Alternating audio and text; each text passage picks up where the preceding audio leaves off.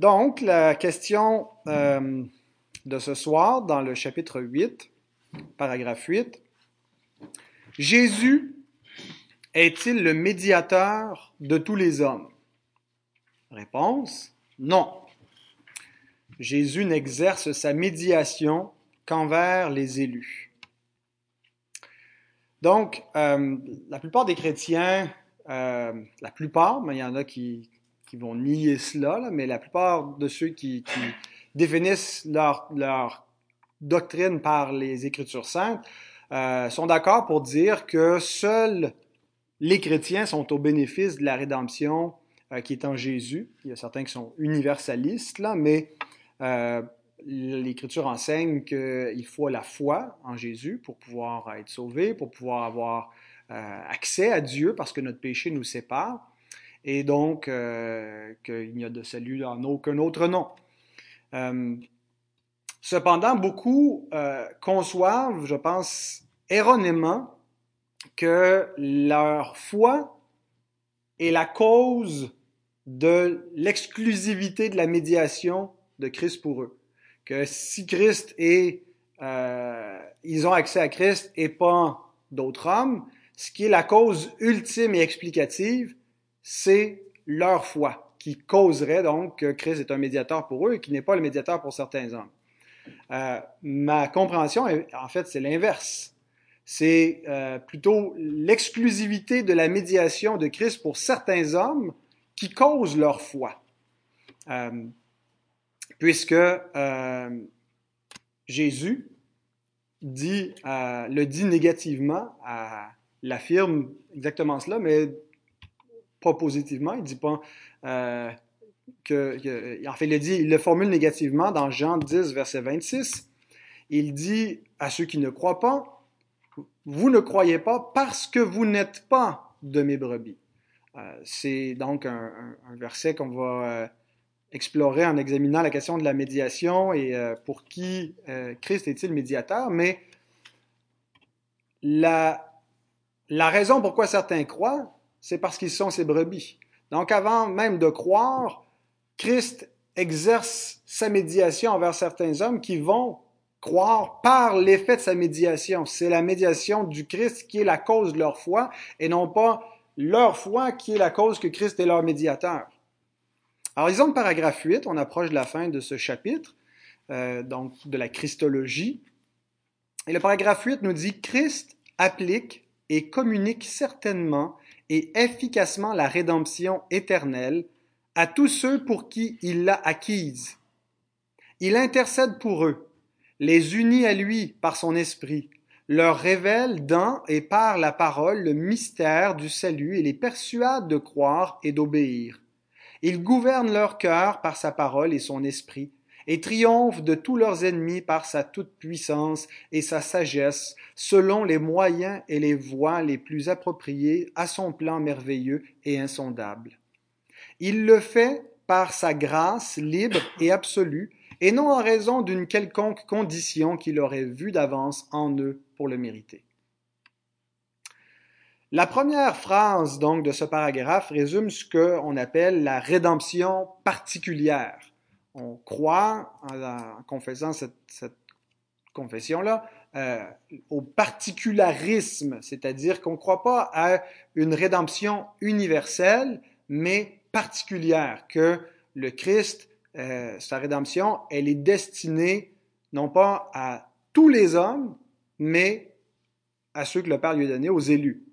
Et donc, la première phrase l'affirme en disant Christ applique et communique certainement et efficacement la rédemption éternelle à tous ceux pour qui il l'a acquise. Donc, la seule façon qu'on peut croire une telle chose, si on n'est pas universaliste, si on ne dit pas que tous les hommes sont sauvés, euh, si on dit donc que, Christ applique et communique certainement et efficacement son œuvre pour tous ceux envers qui il l'a fait, ben, si tous ne sont pas sauvés, c'est parce qu'il ne l'a pas fait pour tous.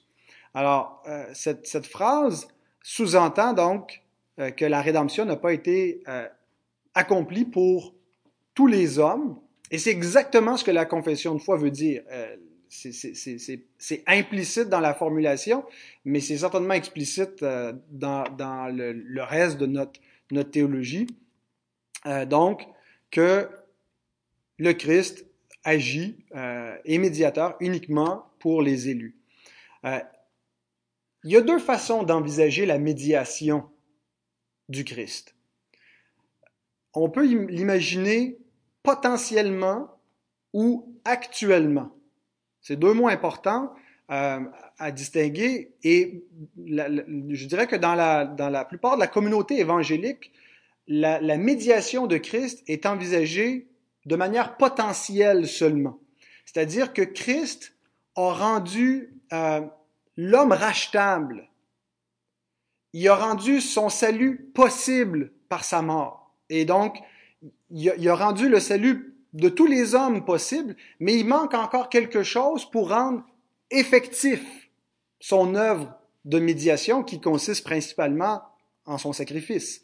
En quoi est-ce que Christ est un médiateur? C'est surtout dans le fait qu'il prend la place du pécheur et qu'il meurt à sa place. Euh, et donc, en faisant cela, est-ce que Christ a racheté effectivement des hommes ou potentiellement des hommes? Est-ce qu'il a rendu l'homme rachetable ou est-ce qu'il a racheté l'homme? Et donc, c'est deux façons d'envisager sa médiation. Euh, et donc, si on dit que Christ est mort pour tous les hommes et que tous les hommes sont pas sauvés, c'est que sa médiation a le potentiel de sauver, mais elle n'est pas efficace en elle-même. Il faut qu'elle soit rendue effective. Il faut que quelque chose soit ajouté à l'œuvre du Christ pour la faire fonctionner, nommément la foi de l'homme. Donc, en soi, elle est inefficace. Il lui manque quelque chose. C'est pas comme ça, donc, que notre tradition euh, confessionnelle conçoit la médiation de Christ. On conçoit donc la deuxième option, qu'elle est euh, efficace de manière actuelle. Quand, quand je dis actuel, c'est pas seulement le mot actuel, on l'utilise dans le sens de présentement, actuellement, maintenant. Et c'est effectivement vrai que Christ exerce actuellement, présentement, sa médiation, sans quoi il n'y aurait pas de salut possible. Hébreu 7, 25 nous dit que euh, c'est aussi pour cela qu'il peut sauver parfaitement ceux qui s'approchent de Dieu par lui, étant toujours vivant pour intercéder en leur faveur. Euh, pourquoi la nouvelle alliance fonctionne malgré qu'on demeure des pécheurs? Parce que notre grand prêtre est vivant euh, et qu'il demeure vivant pour intercéder pour nous. Sa, sa, sa vie est la, est, est, la, garantie de notre place dans l'alliance. Il est le garant de la nouvelle alliance. Mais c'est pas dans le sens de présentement que euh, j'utilise le terme actuel quand je parle de l'efficacité de la médiation de Christ qui est actuelle. C'est plutôt dans le sens qu'elle fonctionne d'elle-même. Elle, elle, euh, elle est efficace d'elle-même, elle n'attend pas après la foi de l'homme pour être actualisée. Mais parce qu'elle est actuelle, elle cause la foi de l'homme parce qu'elle est l'œuvre de médiation, la raison pour laquelle il y a des, on peut croire. C'est par l'efficacité de la médiation de Christ qu'on peut être délivré de notre incrédulité. C'est par l'efficacité de la médiation de Christ qu'on peut être ressuscité spirituellement. Nous étions morts dans nos offenses, aveugles, serviant des idoles, mais parce que la médiation de Christ est efficace, et quand il l'applique certainement efficacement à tous ceux pour qui il l'a acquise, eh bien, c'est cette médiation-là qui nous ouvre les yeux, qui nous donne la foi. Donc, la foi qu'on conçoit n'est pas le petit grain de sel que l'homme ajoute à l'œuvre que Dieu accomplit. C'est le moyen par lequel l'homme est sauvé. C'est un moyen que nous exerçons. C'est pas le Saint-Esprit qui croit, c'est nous qui croyons. Mais elle est un don. La foi est un don de Dieu. Elle est acquise par le médiateur et elle est appliquée par l'Esprit Saint à ceux pour qui il l'a acquise. Donc c'est une œuvre trinitaire. Le Père a, a, a, donné un peuple à son Fils et, et, et il lui a donné le devoir de faire de, de, de, racheter ce peuple. Et dans le rachat, ça, ça non seulement le, le, pardon de leurs péchés, mais aussi le moyen d'appropriation de ce pardon, qui est la repentance et la foi. Et donc, euh, l'Esprit donc applique cette rédemption acquise par le Christ. Euh, L'Écriture enseigne ça, Éphésiens 2, 8. C'est par la grâce que vous êtes sauvés, par le moyen de la foi, et cela ne vient pas de vous, c'est le don de Dieu. Euh, certains vont dire, non, non, la foi vient de nous, le don de Dieu, c'est la grâce. Mais c'est ridicule. Le mot grâce veut dire don. Euh, en disant c'est par la grâce qu'on est sauvé, ça va de soi que c'est par le don de Dieu qu'on est sauvé. C'est une grâce. Alors pourquoi est-ce que Paul précise c'est le don de Dieu, ça vient pas de vous? La foi est un don de Dieu qui est un don de sa grâce. Dans la grâce de Dieu est contenu aussi le moyen pour la faire fonctionner. Hein, c'est comme si on, va au magasin, on s'achète euh, un, appareil, un téléviseur flambant neuf. Flambant neuf, ça veut dire euh, nouveau. Ah, vous connaissez? Je ne sais pas ce, que, ce, qui est commun aux Français et aux, Québécois. Euh, et donc, vous arrivez, vous déballez le téléviseur, tout est là, mais il manque le, le, fil pour d'alimentation. Ah, là, c'est à vous de le fournir, il faut l'acheter à part. C'est pas comme ça, habituellement. On achète hein, le, téléviseur et aussi ce qu'il faut pour l'alimenter. Ben, dans le package de la grâce, il y a le pardon, mais aussi le moyen pour l'obtenir, la foi. C'est nous qui allons l'exercer, mais il nous est donné de Dieu. Euh, Pierre nous dit quelque chose de semblable, sans préciser nécessairement euh, que, que, Christ euh, l'a acquise, mais il dit dans 2 Pierre 1, verset 3, Comme sa divine puissance nous a donné tout ce qui contribue à la vie et à la piété. donc, ce qui contribue à la vie, à la piété, à la vie éternelle, à la piété, inclut certainement fondamentalement la foi. C'est le moyen de grâce par excellence, le moyen par lequel Dieu nous donne la vie éternelle, c'est sa divine puissance qui nous l'a donné. Acte 11, 18, le contexte, c'est l'apôtre Pierre qui revient euh, d'être allé évangéliser les païens. Il est rentré chez Corneille, il a mangé avec eux. Euh, il y a eu la Pentecôte donc des païens pendant qu'il était là. Ils ont reçu le Saint-Esprit, ils ont parlé en langue et Dieu montrait clairement donc qu'il accordait la grâce aussi du salut à des non-juifs sans qu'ils soient devenus des Juifs. Et donc, quand il revient, après ça, il se fait un petit peu réprimander par d'autres apôtres, par Jacques. Euh, et là, il lui fait un rapport, de, il leur fait un rapport de tout ce qui s'est passé. il dit au verset 18, Après avoir entendu cela, ils se calmèrent et ils glorifièrent Dieu en disant, Dieu a donc accordé la repentance aussi aux païens afin qu'ils aient la vie. Comment est-ce que Dieu a accordé la repentance aux païens? Ben, Pierre vient de le décrire. Par l'onction du Saint-Esprit, le bain de la régénération, le baptême du Saint-Esprit qu'ils ont reçu, ils ont pu se repentir. Euh, et donc, c'est pas simplement que Dieu leur a offert l'opportunité du salut, euh, c'était à eux maintenant de causer leur propre résurrection spirituelle, de naître de nouveau hein, par eux-mêmes, par leur libre arbitre, et de non, il leur a donné la repentance, il, a, il causé leur, leur nouvelle naissance, leur foi, leur repentance, et tout ça, ça a été l'œuvre de l'Esprit. Pourquoi? Parce que le Christ l'avait acquis pour eux. N'est-ce pas euh, Jésus qui délivre de l'incrédulité, en tout cas c'est la prière que lui adresse un homme lorsqu'il lui dit dans Marc 9, 24, Je crois, viens au secours de mon incrédulité. La Bible ne nous dit pas qu'on euh, peut se délivrer nous-mêmes de notre incrédulité. Alors, la rédemption du Christ est pas seulement une œuvre qui a le potentiel de nous sauver. Elle est une œuvre qui sauve efficacement ceux pour qui elle est destinée. Et donc, si elle ne sauve pas tous les hommes, notre compréhension, c'est que elle n'a pas été accomplie efficacement pour tous les hommes. C'est pas parce qu'elle n'a pas le, potentiel, si on veut parler de potentiel, euh, de, de, de, de, sauver tous, mais c'est parce qu'elle elle était accomplie pour ceux que le Père a donné au Fils.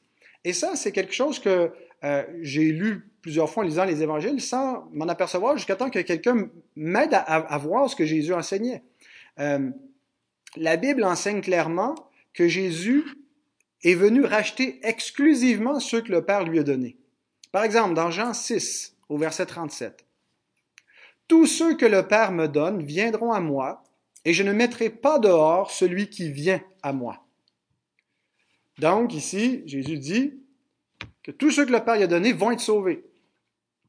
Un peu plus loin, verset 44, il ajoute, Nul ne peut venir à moi si le Père qui m'a envoyé ne l'attire.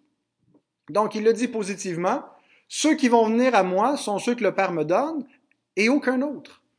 Personne d'autre peut venir à moi si le Père ne lui a pas donné, ne, l'a pas donné à moi. Euh, on, sait très bien que sans la médiation du Christ, personne ne peut aller au Père. Jésus le dit explicitement, nul ne peut venir au Père que par moi. Euh, et l'Écriture nous montre que ce médiateur qui exerce sa médiation, il ne le fait pas universellement. Il est établi souverain sacrificateur sur la maison de Dieu. Hébreu 10, 21. C'est qui la maison de Dieu? C'est nous, nous dit l'Épître, c'est ceux qui gardent sa parole, ceux qui croient. Un des exemples les, plus, les plus clairs de cet enseignement-là, de la rédemption particulière, c'est la prière sacerdotale de Jésus dans Jean chapitre 17. Et la prière sacerdotale, c'est important parce que c'est la prière que Jésus offre avant d'aller s'offrir en sacrifice.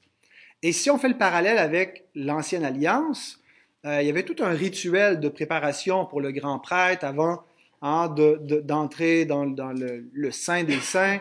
Euh, et tout ça préfigurait le Christ qui allait s'offrir lui-même, le, sacrificateur sacrifié. Euh, et, on voit donc déjà dans l'Ancienne Alliance que Aaron devait porter le, pectoral du jugement. Euh, et sur le pectoral étaient gravés les noms des douze tribus pour qu'il porte constamment en son cœur le jugement des fils d'Israël. Exode 28, 29 et 30. Euh, et donc, ici, je pense, dans la prière sacerdotale, c'est, on voit l'accomplissement eschatologique de ça. Ce que préfigurait la, la, la médiation aaronique est accompli dans la médiation du Christ. Euh, et, là, on a la réalité finale, eschatologique. On n'a pas une préfiguration où là, il prie. Pour qui prie-t-il? Verset 6, Jean 17, 6, il prie pour ceux qui ont cru. J'ai fait connaître ton nom aux hommes que tu m'as donnés du milieu du monde. Ils étaient à toi. Tu me les as donnés. Ils ont gardé ta parole. Et donc, je pense qu'on peut même aller, Jésus peut parler de manière plus restrictive de, de, de ses disciples, de ceux qui ont cru pendant son ministère terrestre, mais on, sait par la, théologie des autres euh, écritures du Nouveau Testament, en particulier euh, ce qu'on a vu dans le, dernier enseignement, euh, comment les saints de l'Ancienne Alliance pouvaient être sauvés, que ce que Jésus nous dit ici, finalement, est rétrospectif jusqu'à jusqu'au commencement du monde. Hein, il est venu intercéder et racheter les péchés de ceux qui avaient vécu sous la première alliance. Donc, Jésus intercède d'abord pour ceux qui ont cru, mais aussi pour ceux qui croiront, au verset 20. Il dit, ce n'est pas pour eux seulement que je prie, pour ceux qui ont cru, mais encore pour ceux qui croiront en moi par leur parole. Et Jésus ajoute, précise, exclut dans sa prière des hommes, verset 9, c'est pour eux que je prie, donc pour les croyants, pour ceux que tu m'as donnés, à qui j'ai fait connaître ton nom, je ne prie pas pour le monde, mais pour ceux que tu m'as donnés, parce qu'ils sont à toi. Et donc, c'est important de rapprocher la prière sacerdotale du Christ avec le sacrifice du Christ. Il intercède pour ceux envers qui il s'en va mourir. Et il dit, je ne te prie pas pour le monde. Bien sûr, le monde, euh, l'expression le monde est employée de deux façons dans l'Écriture. Parfois positivement, euh, pour désigner donc, euh, par exemple dans Jean 3,16, Dieu a tant aimé le monde qu'il a donné son Fils unique. et donc le monde ici, c'est entre autres pour contrer euh, la conception euh, des Juifs, euh, qu'on voit même dans Acte 11 quand Pierre revient chez les païens, puis qu'est-ce que fait là, puis non, il n'est pas venu juste pour sauver le peuple juif, il est venu sauver aussi les, païens. et, Jésus le dit ailleurs, il dit, j'ai encore d'autres brebis qui ne sont pas de cette bergerie. De qui parle-t-il? Il parle donc des gentils, des païens qui sont dispersés partout dans le monde et qui vont entendre l'Évangile et qui vont se joignent donc euh, à, la nouvelle alliance, vont entrer dans l'héritage promis à Israël. Beaucoup de Juifs vont même pas entrer dans leur propre héritage, euh, vont demeurer incrédules et endurcis, et il va y avoir un seul peuple, un seul troupeau. Il dit pas que Israël c'est mon peuple, et l'Église c'est mon épouse, puis on, sépare ça comme ça, comme les dispensationalistes. Un seul peuple, un seul berger qui va donc euh, diriger tout, son peuple. Et euh, donc voilà, le, monde est, donc est utilisé dans ce sens-là pour euh, inclure ceux qui font pas partie du peuple juif aussi. Donc juif et non juif, euh, c'est le monde, parce que même le monde, des fois, l'expression est employée pour parler des, des juifs inconvertis. Ils sont du monde, même s'ils sont fils d'Abraham. Et l'expression le monde est employée aussi négativement, assez souvent. Par exemple, dans 1 Jean 5, 19, nous savons que nous sommes de Dieu et que le monde entier est sous la puissance du malin. Donc, le monde désigne aussi les rebelles euh, pour lesquels Christ n'est pas mort. Pour les, ceux pour lesquels, lesquels le sang n'a pas coulé, qui n'ont pas été rachetés, pour qui Christ n'intercède pas, euh, qui sont sous la puissance du malin, qui sont laissés là. Donc, euh, on ne peut pas juste prendre les, passages puis dire non, Jésus euh, dit qu'il est venu sauver le monde. Ben, ici, il dit dans Jean 17, 9 qu'il ne prie pas pour le monde. Et, c'est sûr que c'est, peut-être dérangeant dans notre conception, surtout à l'heure de la, justice sociale et de l'égalité absolue, euh, où la discrimination est le, le crime de lèse-majesté par excellence. Il reste donc une question à poser. Pourquoi Jésus est-il le médiateur de certains hommes exclusivement? Pourquoi moi et pas un autre? Et la, la, confession nous donne la réponse que la Bible nous donne à la fin du paragraphe. Paragraphe 8, je relis la dernière phrase. Il le fait par sa libre grâce, sa libre... Non, je recommence. Il le fait par grâce, par sa grâce, libre et absolue, et non en raison d'une quelconque condition qu'il aurait vue d'avance en eux pour le mériter. Donc, pour ceux qui seraient tentés de dire que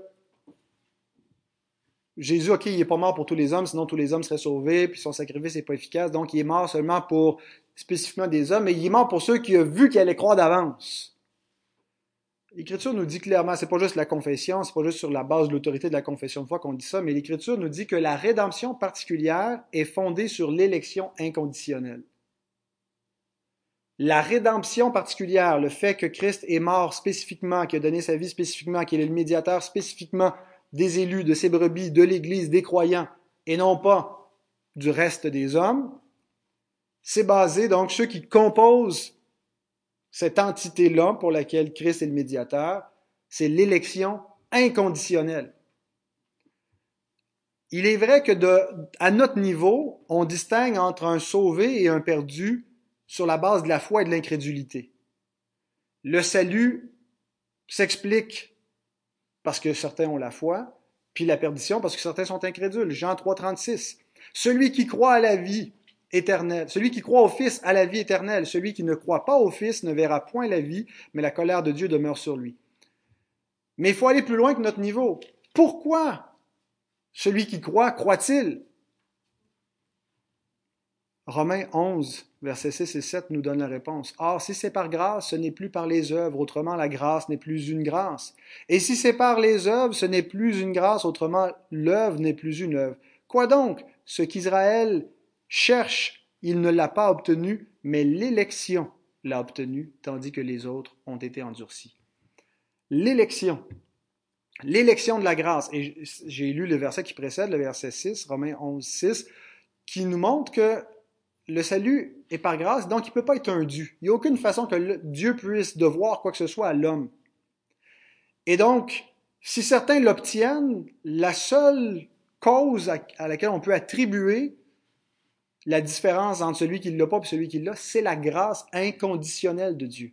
C'est pas que Dieu a vu d'avance qu'il allait croire, puis que donc, parce qu'on a élu Dieu, Dieu nous a élus en retour. On, on vient de tourner à l'envers la grâce de Dieu. on vient de faire une grâce conditionnelle, on vient de faire de l'amour de Dieu un amour qui répond au nôtre. Alors que c'est le contraire, nous l'aimons parce qu'il nous a aimé le premier.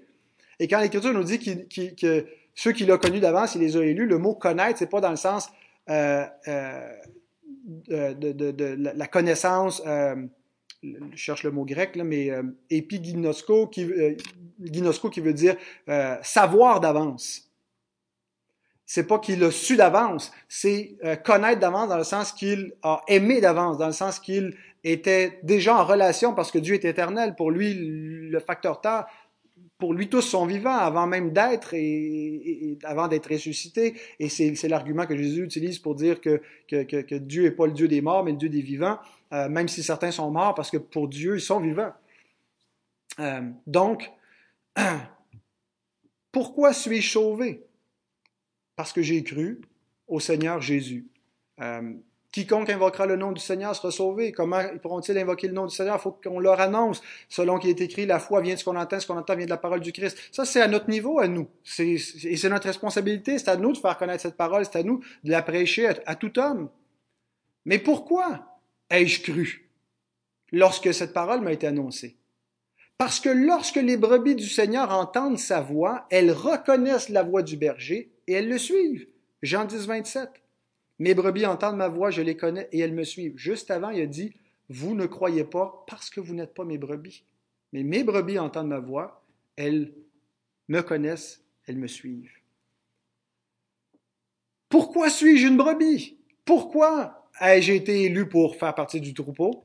Éphésiens 1, 4 et 5. En lui, Dieu nous a élus avant la fondation du monde, avant que nous ayons fait quoi que ce soit, afin que le dessein d'élection de Dieu subsiste sans dépendre des œuvres, mais de dépendre de celui, non pas qui veut, non pas de celui qui veut, qui court, mais de Dieu qui fait grâce, à qui il veut, pour que nous soyons saints et irrépréhensibles devant lui, nous ayant prédestinés dans son amour à être ses enfants d'adoption par Jésus-Christ selon le bon plaisir de sa volonté. Cela a plu à Dieu. Et donc cet ordo salutis, cet ordre du salut nous est donné tel quel dans Romains 8, 30, je termine avec ça. Ceux qu'il a prédestinés, il les a aussi appelés. Ceux qu'il a appelés, il les a aussi justifiés, et ceux qu'il a justifiés, il les a aussi glorifiés.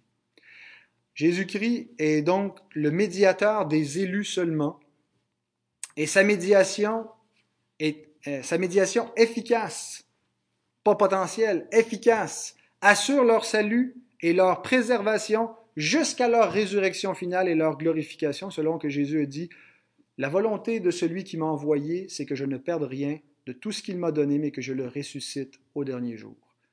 Donc Christ est un médiateur qui va faire efficacement et parfaitement son œuvre. Il ne reste plus qu'à lui donner toute la gloire et à vivre en reconnaissance, en prenant les moyens de grâce. Donc, il nous garde au travers de ça, il va nous amener jusqu'au bout, mais c'est son œuvre. Nous sommes son œuvre.